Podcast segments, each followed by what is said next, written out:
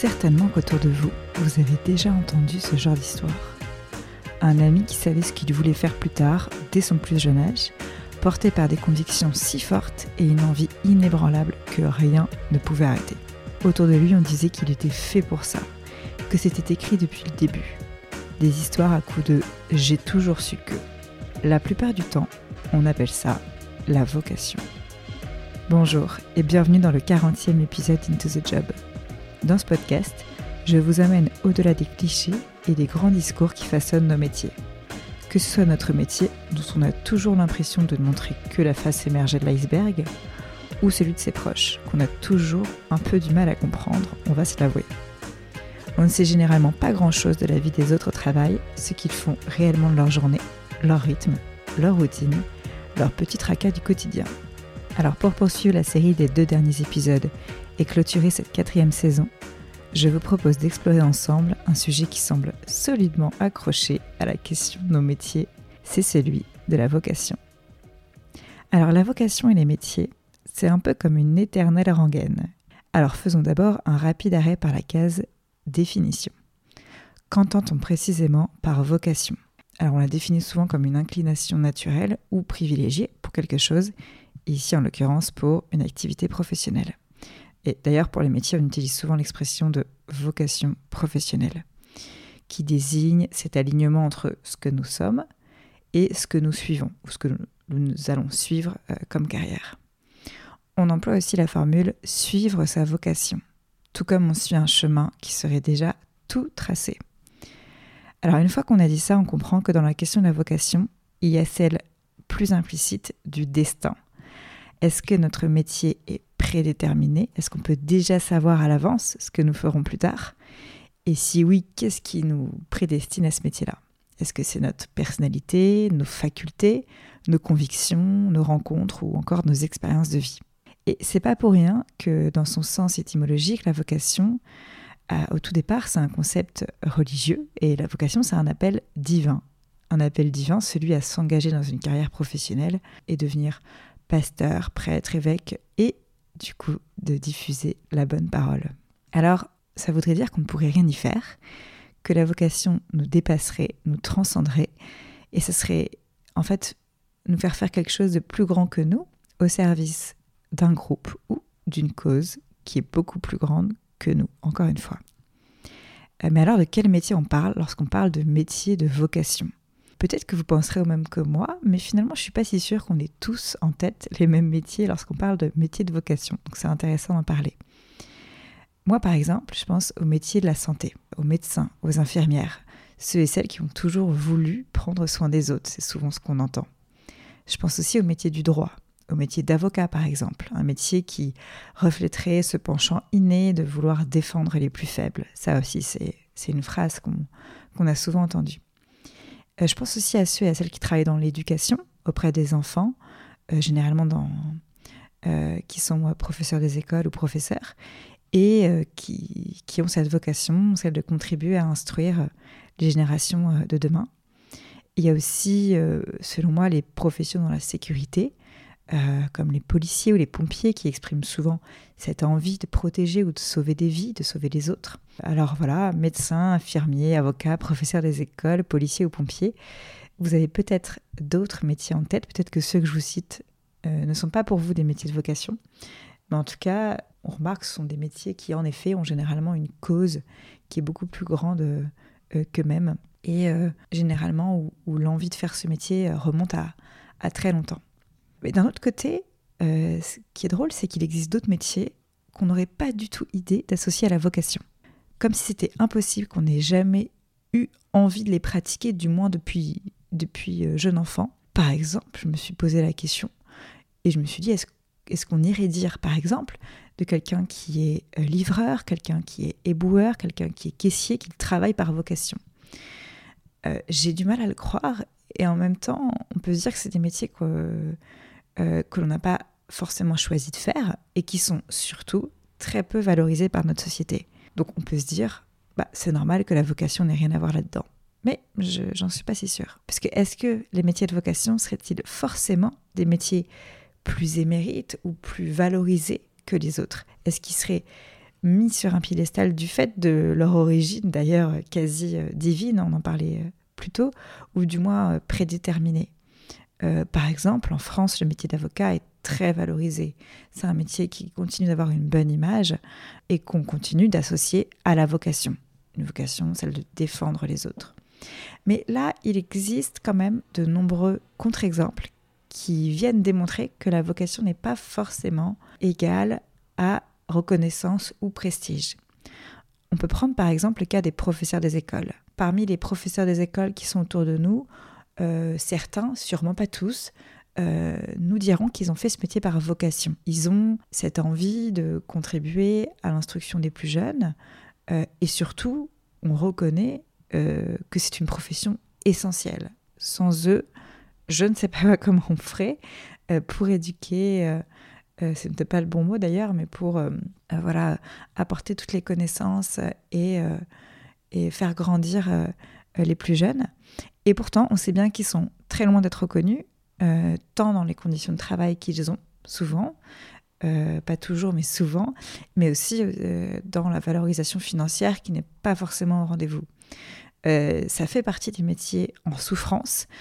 Il y a énormément de cas de burn-out et de dépression dans ces métiers. Et d'ailleurs, c'est aussi le cas d'un autre métier, euh, celui du métier d'infirmier, d'infirmière. Euh, si on passait une journée aux côtés des infirmiers et infirmières, je pense qu'on se rendrait à l'évidence.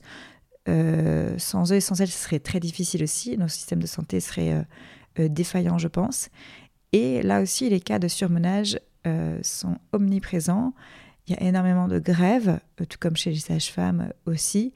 Et c'est un signal fort de ces professions qui sont dites de vocation, mais qui pourtant se retrouvent en extrême souffrance. Euh, donc ces exemples nous montrent bien que la vocation n'est pas toujours une histoire de reconnaissance ou de prestige.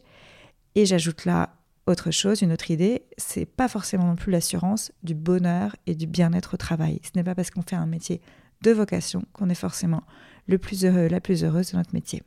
Alors, la vocation, est-ce qu'elle est plutôt une affaire euh, d'identité et d'inclinaison naturelle? Dans l'épisode 17 du podcast, je m'intéressais justement au métier euh, comme pilier de notre identité. Je réfléchissais au rapport entre les deux, comment notre métier devient une partie de ce que nous sommes, à quel point notre profil identitaire, et notamment psychologique, mais pas que, peut influencer, voire prédessiner nos choix de carrière, et aussi cette grande question, euh, comment nous définir sans parler de notre travail, qui n'est pas si évidente. Il y a de nombreuses études qui ont été euh, menées et qui ont montré qu'en France, notamment, nous considérons le travail comme important est tellement important qu'il en devient identitaire. Il y a d'autres pays, comme par exemple le Royaume-Uni et l'Allemagne, qui considèrent que le travail est beaucoup plus quelque chose d'utilitaire et de pragmatique, là où nous, on en fait souvent une affaire personnelle et donc identitaire. Et en même temps, il y a de quoi en faire une affaire personnelle. Il y a de nombreux chercheurs et chercheuses qui se sont intéressés à la question de nos métiers et qui ont élaboré des modèles censés déterminer le métier qui nous correspond plus en fonction de nos traits de caractère. Il y a par exemple euh, la théorie du choix vocationnel. C'est la théorie du choix vocationnel qui a été développée par le psychologue américain John Holland, qui a développé le modèle qui s'appelle RIASEC, R-I-A-S-E-C.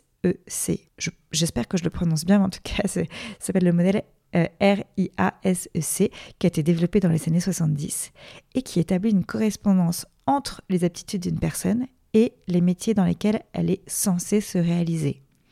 Dans ce cas-là, notre vocation sera alors toute tracée en fonction de qui nous sommes et surtout notre métier nous permettrait d'exprimer notre identité. Euh, là, vous comprenez bien que la vocation est de l'ordre de l'inné, là où on oppose l'inné et l'acquis, ce qu'on apprend au fur et à mesure euh, de nos années de vie auprès des autres, auprès de nos proches. Et donc pour continuer dans les discours assez théoriques, euh, peut-être que certains euh, ou certaines d'entre vous connaissent la pyramide de Maslow. La pyramide de Maslow, elle représente les différents besoins de l'homme. Elle a été imaginée dans les années 40. Et tout en haut de cette pyramide, au-dessus de ce qu'on appelle les besoins physiologiques, donc le besoin de boire, de manger et de dormir par exemple, des besoins de sécurité, des besoins d'amour et d'appartenance, arrive un dernier besoin qui se nomme donc le besoin d'accomplissement de soi. Donc appliqué au travail, ça correspondrait tout simplement au besoin de se trouver à sa juste place et de se rendre utile, de s'accomplir au travers de son travail. Alors, la vocation comme devoir appliqué à l'épanouissement de soi. Il y a un autre philosophe, cette fois-ci français, qui y croit dur comme fer. Vous connaissez peut-être Paul Ricoeur, qui, en 1946, a écrit un article à ce sujet dont je voudrais vous lire un extrait. Un appel, tu sais ce qu'est un appel? En effet, c'est une parole qui t'est adressée sous cette forme. Ô toi, deviens ceci. Ô toi. C'est ce que nomme en latin un vocatif. Je dis donc, tu ne choisiras un métier, une profession, que si ce métier, cette profession, t'apparaît d'abord comme une vocation, un appel à te réaliser toi-même, à épanouir tes aptitudes, à devenir toi-même, à devenir ce que tu es, encore à ton insu. Vois-tu, ton métier sera pour toi une corvée si tu l'as choisi du dehors entre mille possibilités, si tu l'as acheté comme un, vêtement, de confection dans un magasin d'habits. Tu seras déguisé dans ton métier. Il sera un masque, un boulet, un éteignoir. Il te tuera à petit feu au lieu que ce soit toi qui l'anime et le fasse vivre. Un métier, ce n'est pas une place vide à remplir, c'est une œuvre à tirer de toi-même. Si on remonte encore un peu plus loin, après Paul Ricoeur, je vous propose de croiser la route de Voltaire, qui lui aussi a réfléchi à l'idée de vocation et en fait, là encore, un véritable devoir. On doit trouver sa vocation, on doit trouver le métier qui nous correspond. Alors selon Voltaire, pour accéder au bonheur et à la paix, nous devons chercher à mieux nous connaître et à répondre à des grandes questions comme qui suis-je? ou que vais-je faire de ma vie? En fait, il s'agit un peu de trouver sa mission sur Terre. Entre John Holland, la pyramide de Maslow, Paul Ricoeur et Voltaire, vous l'avouerez, ça nous met un peu la pression. ça voudrait dire qu'on aurait intérêt à trouver notre mission, sinon, soit nous serions dépaumés, soit nous serions complètement inutiles. C'est un peu comme la passion que j'aborde dans l'épisode 38 du podcast. Je crois qu'en fait, la vocation, ça devient une forme de stress qui aujourd'hui peut faire beaucoup plus de dégâts que de bien. Puisque être obsédé par la quête du job parfait et surtout par la réalisation de soi au travers de son travail, ça peut réellement devenir épuisant. Car finalement, il y en a aussi beaucoup qui exercent des métiers qui ne sont pas des vocations et qui ne s'en sentent pas plus mal. Il y a de plus en plus de personnes qui s'opposent à cette injonction, et c'est le cas d'ailleurs euh, d'une coach en reconversion professionnelle, Sonia Valente, qui a écrit à ce sujet sur le site de Welcome to the Jungle euh, en novembre 2021. Et pourquoi je vous en parle? Parce que ça m'intéresse, parce qu'elle va justement à, contre-courant de tout ce qu'on a l'habitude d'entendre à ce sujet-là. Euh, et donc, je voulais euh, vous en partager l'essentiel. parce qu'en effet, c'est pas facile. Il y a la popularité du développement personnel, des nouveaux modèles mis en avant par la société et surtout de notre environnement proche, qui sont autant d'éléments qui ne nous aident pas justement dans cette quête du job. et donc Sonia Valente en parle dans son article. on a elle dit que d'un côté, on a l'idée largement diffusée par les acteurs du développement personnel que nous avons tous un talent ou une passion qu'on devrait exploiter.